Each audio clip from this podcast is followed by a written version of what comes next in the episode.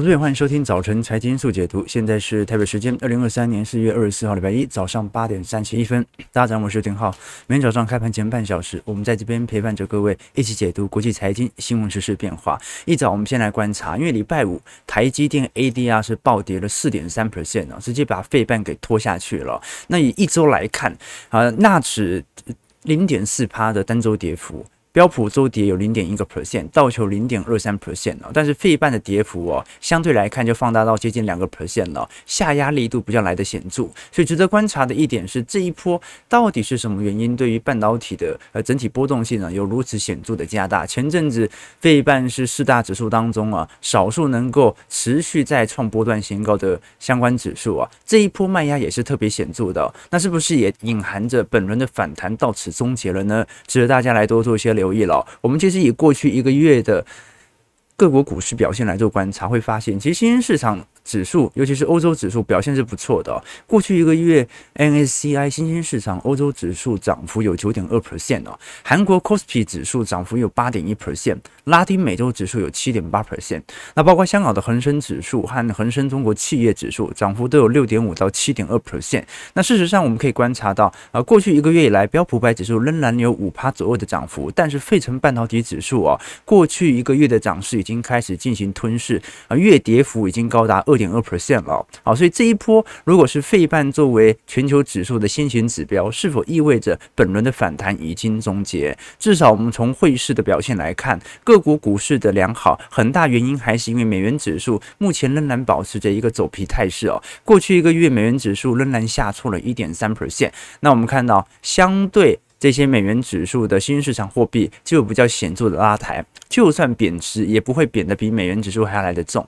包括我们看到巴西黑澳对于南美洲股市有所拉抬，欧元涨幅有二点二 percent，印度卢比涨幅有零点五帕。事实上，我们可以观察到，全球三到四年就会有一波库存循环，而似乎在整个二二年，它就是在反映整个二三年的去库存效果。呃，其实二三年到现在，全球今年还是处于一个股债同涨的区间。我们可以看到，全球股市今年涨幅大概有八点九 percent，标普百指数今年以来涨幅有八点二 percent，欧洲六百五十六百五呃欧。洲 Stock 六百指数涨幅有十个 percent，日经涨了九点九趴，新兴市场三点六 percent，上证八点七 percent，台北股市其实今年涨势也算不错，有十一点二 percent，但近期有开始回跌的迹象了。我们可以观察到债市也是一样的表现，长期公债今年以来涨幅有四点六 percent。事实上，我们可以观察到去年的债市的跌幅是远远大于股票市场的。去年在全球市场当中跌幅最重的地区算是新兴市场啊，因为它不只有这种海海外系统单的。卖压还包括着汇率的问题，所以换算美元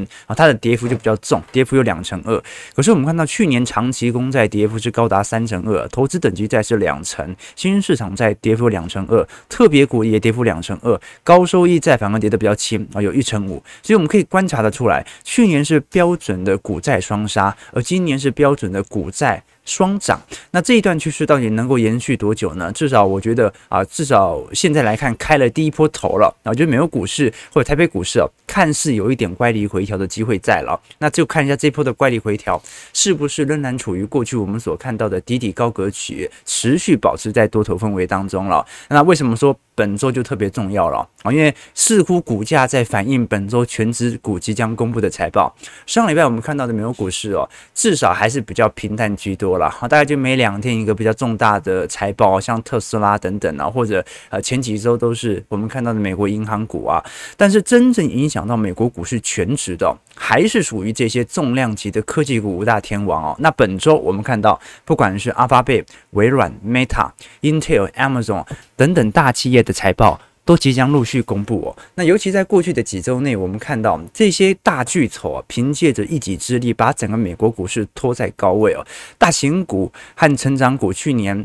遭受到的抛售力道的确是很大，但今年第一，美债殖利率在回调啊，好，今年以来美债殖利率一直受到非常显著的承压。那第二点，我们看到很多人在银行业的动荡之后啊，突然把这些重要的科技权值股视为避险资产呐。光明从三月份那一波到现在，那个情绪仍然存在哦，就说你有一定的资产，那这批资产你愿意放在那些美国的银行业？啊，KBW 银行指数，还是放在那些大型科技股身上呢？啊，你硬要说哪一个不叫保本是很难说的。正常来讲，科技股不叫不保本嘛。但是因为三月份的银行事件爆发之后啊，让这些科技股啊受到非常显著的拉抬。我们看到，其实今年以来。苹果和微软哦，分别上涨了两成七和一成九哦。这个如果以标普五百指数的涨幅来做观察的话，它这两只股票就已经占了整个三月份总涨幅的一半了。好，所以标普五百指数今年涨幅有七点五趴啊，有三个 percent 以上啊，都是由。苹果和微软所贡献的，那大大家也可以了解到啊，这些科技股如果盈利哦是比市场预期来的低，做一些个适度的修正，对于整体股市的乖离回调，其实是比想象中还要来得大的哦。那我们可以观察到了，现在整体财报大概标普百指数当中是仅仅只公布了三成左右哦。那现在目前预估整个二三年的 Q1 获利啊，预估会整体下滑七点四六 percent，但预估第二季会下滑六点四八 percent，下半年就会转到一个正。值区间了，你说可是不是经济衰退二三季才发生吗？会这么快？标普五百指数在第三季就有正成长，开始普遍转好的迹象吗？好，这个我们就要来了解到，我们过去一直跟投资朋友分享过。任何股票市场，任何的经济体，它都有一定的时间轴。首先，新兴市场领先于发达市场，这很好理解。你新兴市场要提前备货嘛，提前做半成品，那过了两到三个季度才会运到发达国家、消费市场国家、欧美市场来进行消费嘛。所以，新兴市场一定要领先于发达市场，它是一个正常的迹象哦。那你说为什么美国股市标普百指数的 EPS？这些基本面的表现会比美国的实体经济增长还要来得快速呢？因为我们还是要很清楚知道啊，新市场它作为制造国，但是在新市场制造的这些制造商，它不一定是新市场品牌商。啊，各位可以了解吗？比如说啊，在整个呃中国大陆啊，可能有 iPhone 供应链，但是 iPhone 供应链它其实它是属于苹果的营收居多嘛，所以这就会表达一个现象，就是标普五百指数的 EPS 它又领先于。美国整体的 GDP 市场，因为标普五百指数的 EPS 当中哦，有一半都不是来自于美国国内，就是他赚的并不是美国人的钱，他赚的是海外市场的钱，他可能赚的是新兴市场制造国这些制造商的钱，所以你会看到标普的基本面先行好转之后，可能要隔一个季度到两个季度左右，美国的 GDP 才会跟着向上，所以我们现在的预估哦，就是 EPS 的部分有可能啊，今年一季度下行力度是最快的。二季度下行幅度收敛啊，从本来的下滑七八到下滑六个 percent，下半年就正式的回到正值区间。那事实上，我们可以观察到，半导体目前公布财报后。的表现哦，虽然你看到台积电好像双率优于预期，但是其实整体 IC 设计上游的整体库存还是偏高啊，整体库存金额大概有七百四十二亿哦，年增率是高达六成啊，所以呃库存越高，那对于企业的压力越大嘛，所以你就算未来变年增率变五成四成，那都是很大的，所以基本上而言，目前整体半导体指数我们看到啊，礼拜五突然莫名其妙卖压就来了，其实就是在反映这种不确定性哦，就是我们知道 EPS 即将好。转，但是好转的力度到底有多显著？这是第一个发酵点哦。那事实上，这种好转的力度，它又取决于需求。那当然了，呃，需求和供给，它都是一个在全球库存循环当中必定呃要观察的循环。但问题就在于，现在我们从原油价格的表现来看呢，市场其实对于下半年的需求哦，抱持的没有这么乐观的态势。比如说，我们看到欧佩克其实已经在四月初啊做了一系列的减产行为。我们看到从五月起哦，今年。会再减产，每天一百一十六万桶哦。那俄罗斯也在呃昨天宣布，每天要减产五十万桶了。各国都在减产，但是我们看到布兰特原油价格这一波的下行力度非常之快速哦。上周跌幅是周跌幅高达五成以上哦。那你说，哎，这个周跌幅有没有可能是美元的上涨所带动的？啊，毕竟呃。供需它会影响到原油价格，但是美元上涨因为原油价格是以美元计价嘛，美元上涨，那原油价格就会受到承压，这很好理解，这是一个呃运算关系哦。可是我们看到，其实从美元指数来看，的确，上礼拜是适度的收红，从周跌呃周涨幅来看收红。可是美元其实还是保持着从去年十月份以来的偏弱格局，美元指数仍然站在所有均线之下，所以美元它也没有涨多高。然后原油突然就崩跌了，那基本上就说明一件事情，那就是整体市场上的需求其实还是萎靡不振的。因为你已经做了这么多的减产行为，但是原油价格还在一个高速的回档当中，这个是一个比较大的变数啦。那当然了，我们在呃周末曾经有跟投资朋友做过市场观察来追踪哦，到底美元指数你看走皮到这个力度啊，有没有机会再上攻呢？过去我们跟投资朋友分享过，美元的强势大概分为三个阶段呢。第一个阶段呢，是我们看到像是在二零年一直到二二年中旬那一波美元的高强度走强，强大概涨幅有十五个 percent 啊。那通常第一轮大规模的美元的幅度拉抬效果，往往会伴随着部分的新兴市场危机。我们过去跟同学有提过，你像美元，它有长年期的收缩和扩张格局。那每一次美元升值力度，快速飙高啊，也就是联总会快速的进行利率调升的时候，往往会引起新兴市场金融的风暴，比如说一九八二年的南美洲金融市场危机，一九九七年的亚洲金融风暴，或者二零一五年的呃卢布危机、土耳其里拉危机啊，它讲的都是美国联总会大幅度升息之后啊，把过去本来已经炒高的新兴市场的这些股价、房价瞬间给戳破泡沫，那这个时候往往就伴随着新兴市场的危机，所以。这一次有没有发生部分的新市场危机？其实是有的哦。这一次土耳其有爆发危机，啊，斯里兰卡或者我们看到阿根廷现在通膨是百分之百，这样应该算危机吧？其实各国都有这种新市场所造成的冲击啊。那我们也可以观察到，这种冲击它通常是第一波美元升值非常重要的支撑，就是其他国家崩了，美元这个时候更值钱了，因为美元微笑理论嘛，美元利率升高，景气好。它值钱啊！全世界很恐慌，新兴市场泡沫破灭的，所有新兴市场的人，他们都倾向持有美元，就好像阿根廷，阿根廷披索不值钱，但是在阿根廷美元是值钱的，所以这个时候的美元的避险效果，它就会产生第一波的涨势哦。那大概就是从呃，我们看到整个二一年到二二年初的当时的涨势的区间。那通常第二个阶段呢，是美元大概在去年中旬以后的阶段，也就是在高点当中啊。本来从急升变成震荡啊，比如说你像是九七年的亚洲金融风暴，或者二零一五年新兴市场危机之后啊，联准会这个时候升息升到一定幅度啊，它就开始放慢啊，有点从去年一样的感觉，开始慢慢的放慢啊，那甚至呢，希望有机会能够软着陆，或者出现一些预防性降息啊。那这段时间，比如说我们看到二零一八年到二零一九年呢、啊，它就是属于。升息升到尾半段，但是美元指数没有再飙涨了，它反而是一个盘整区间或者震荡在高位的区间这种感觉哦。那美元有没有最后一波的拉抬空间？有的，这也是目前还没有发生的一个迹象，那就是通常在危机前，也就是市场进入到极度恐慌，比如说两千零一年的网络泡沫，或者二零二零年的新冠肺炎哦，当时的确已经到升息的末半端了，甚至有一点预防性降息开始发酵了。但是这段时间由于市场极度恐慌，要爆发风险了嘛？那美元指数会做最后一波的急喷啊！急喷完之后啊，本轮的美元的升值周期就会正式结束。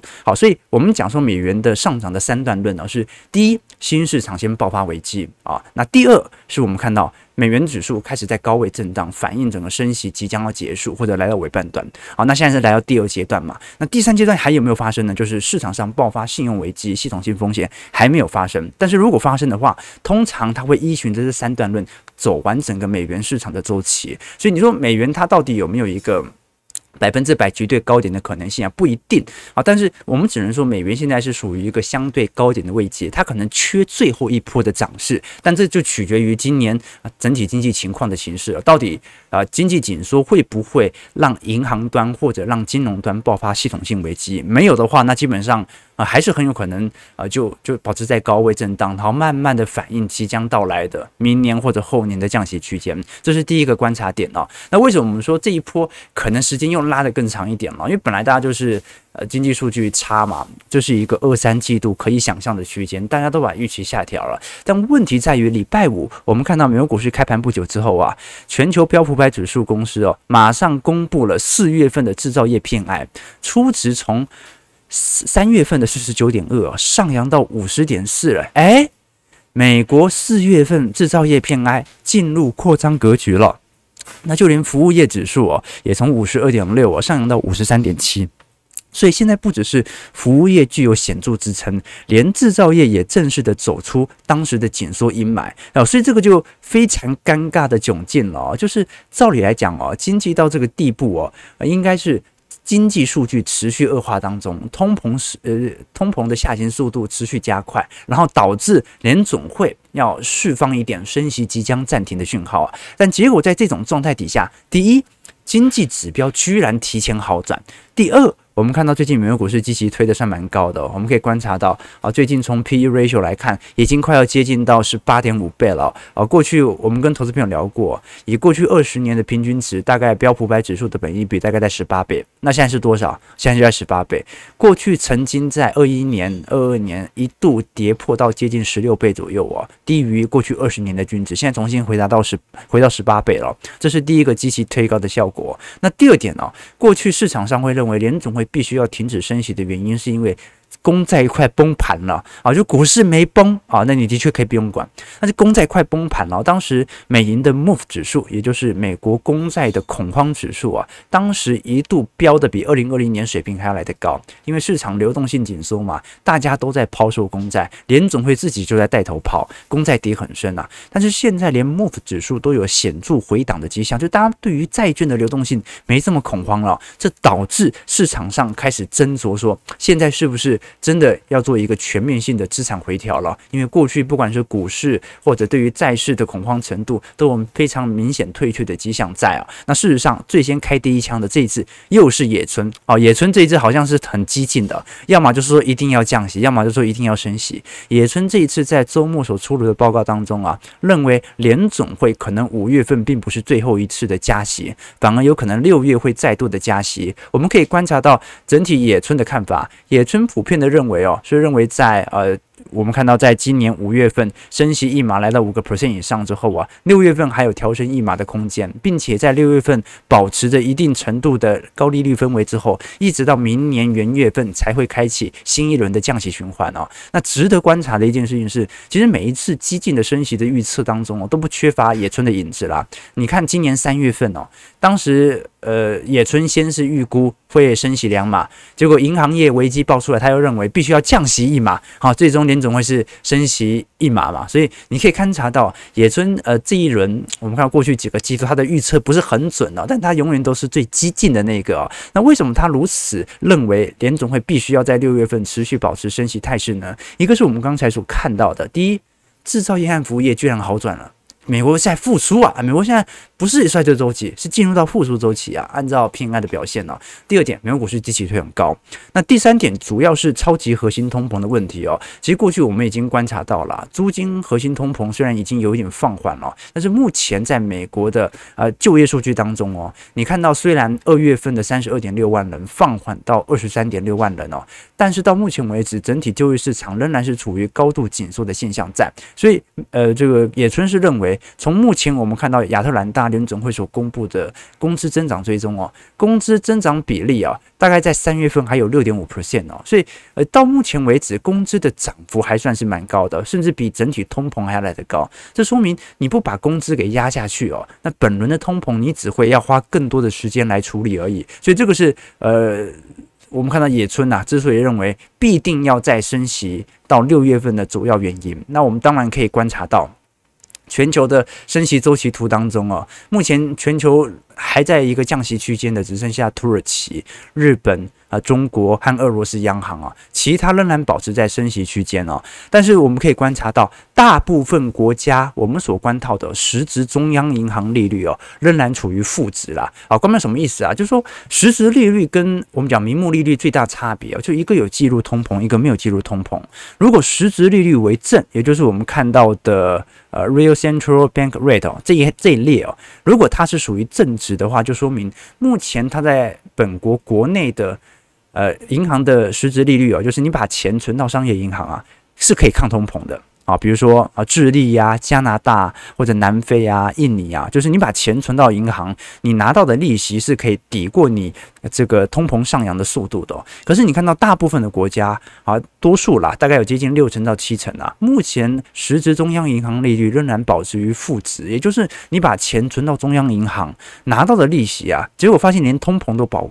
这个跑不过。所以野村也正是点出了这样的一个迹象，就是说你如果没有大规模的全球实质利率转正的迹象，那也就说明着大家的薪资水平最后还是跑输给通膨嘛。那这个时候你整体的通膨的压力始终状况会在啊。好，那当然啦，这个野村是认为应该要持续升息到六月份啊。但是大多数的央行，我们过哎，大多数的银行，我们过去跟投资朋友提到了嘛，大多数的不管是高盛啊、美银、大摩、小摩，普遍是认为下半年要。立即降息个两码到三码哦，那这个降息的原因就不用多说了，这个大家都认为是经济的走平嘛。那问题现在就是经济数据正在打脸过去对于降息的预测。照来讲，经济数据这么好哦，联总是没有什么降息的必要，除非有金融性、系统性风险，要不然经济根本就不会衰退到哪里去，对吧？PMI 都在好转当中。那另外一个原因主要是债务的问题了。我们可以观察到啊，为什么市场很多人认为美国目前的债务急需要借由降息来进行舒缓呢？事实上，我们从一九九零年到二零二三年，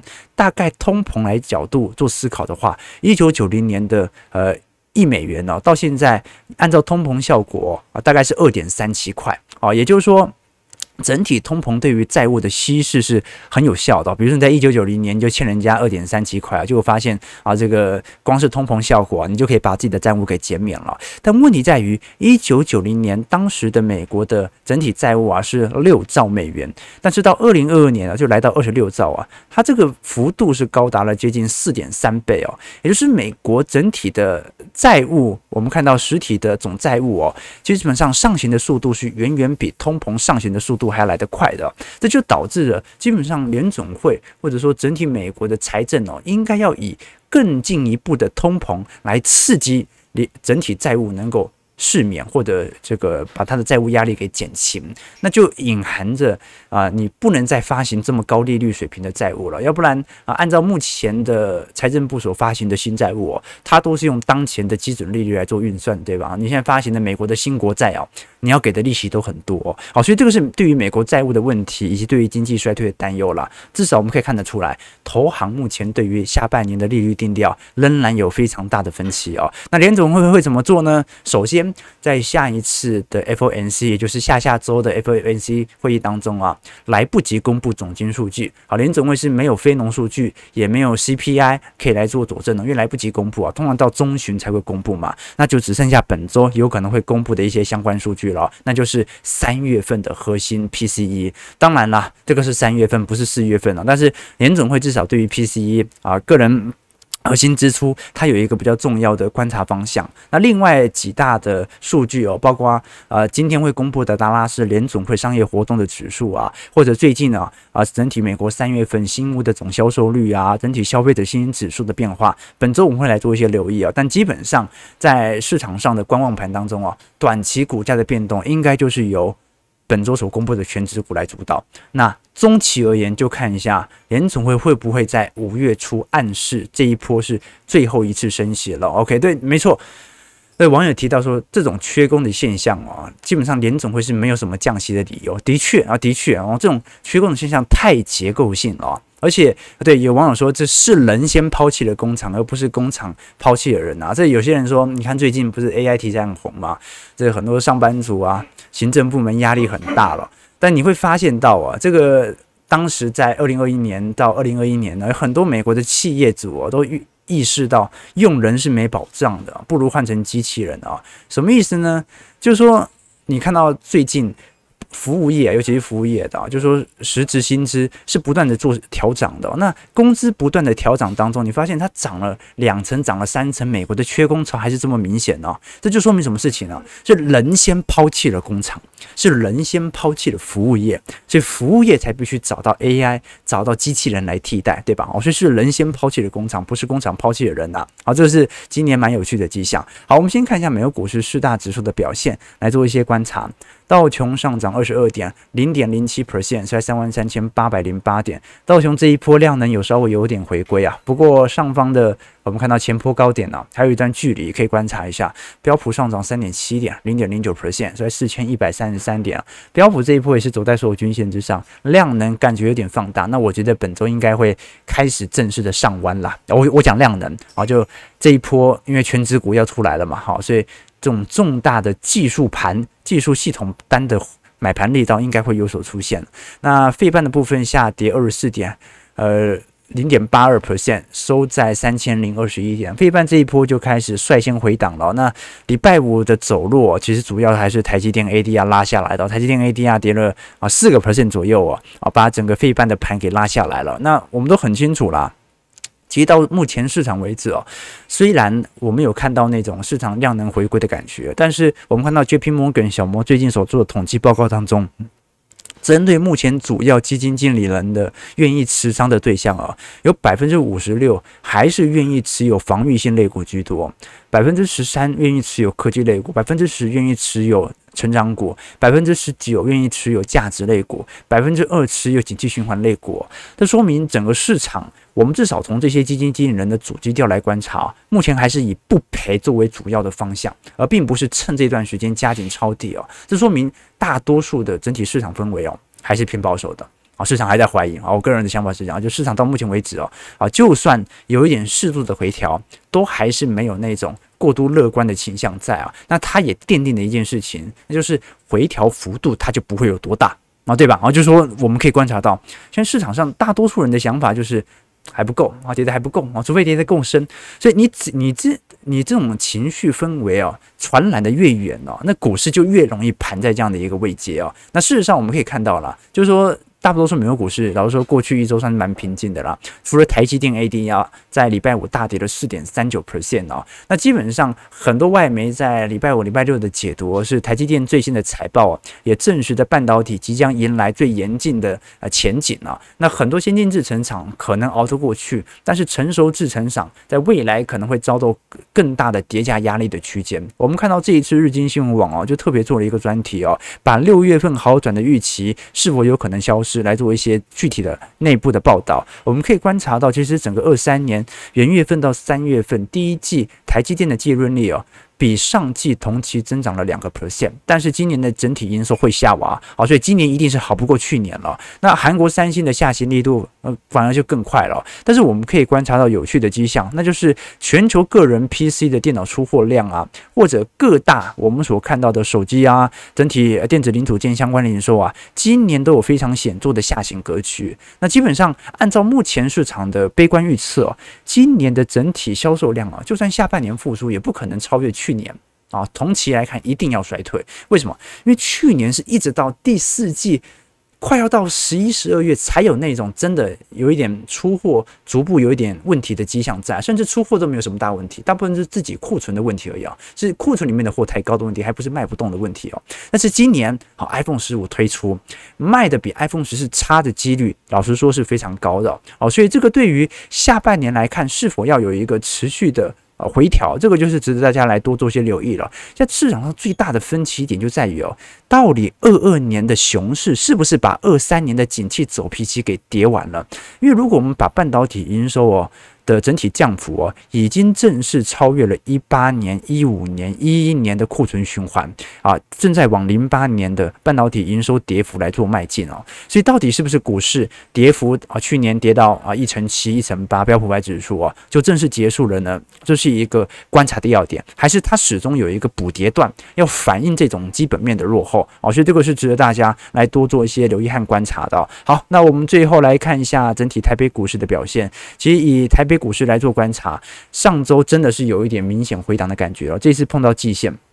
首先就要来观察市场的筹码面变化了。上礼拜加权指数跌了跌点有三百二十六点，跌幅是二点零五 percent。那贵买也很重，贵买跌幅是高达了三点七二 percent 啊。这一波的下杀更为显著，因为贵买这一波推很高嘛，啊，一直创波段新高哦。那这一波的回跌也很明显哦，感觉好像第一波的回档要正式出现了。那值得观察的要点是，其实外资并没有产生那种显著的系统单买压，它更像是。市场上在过去两周以来的观望盘哦，就感觉这一波好像是主力觉得差不多了，有人开始提前先跑的感觉。那事实上，他提前先跑啊，是的确有这种筹码的轮动，因为我们看到台指期哦，有一点转多的味道开始出现了。这一波台指期开始转多之后，股市的确有一点适度的回跌，但有没有形成一个趋势，还是仅仅就是二月底三月中旬那一波？啊，台北股市小台的看多情绪，这是值得大家来多做些留意的。事实上，我们从最近整体将外资投信前十大交易人的台指级的未平仓来做观察，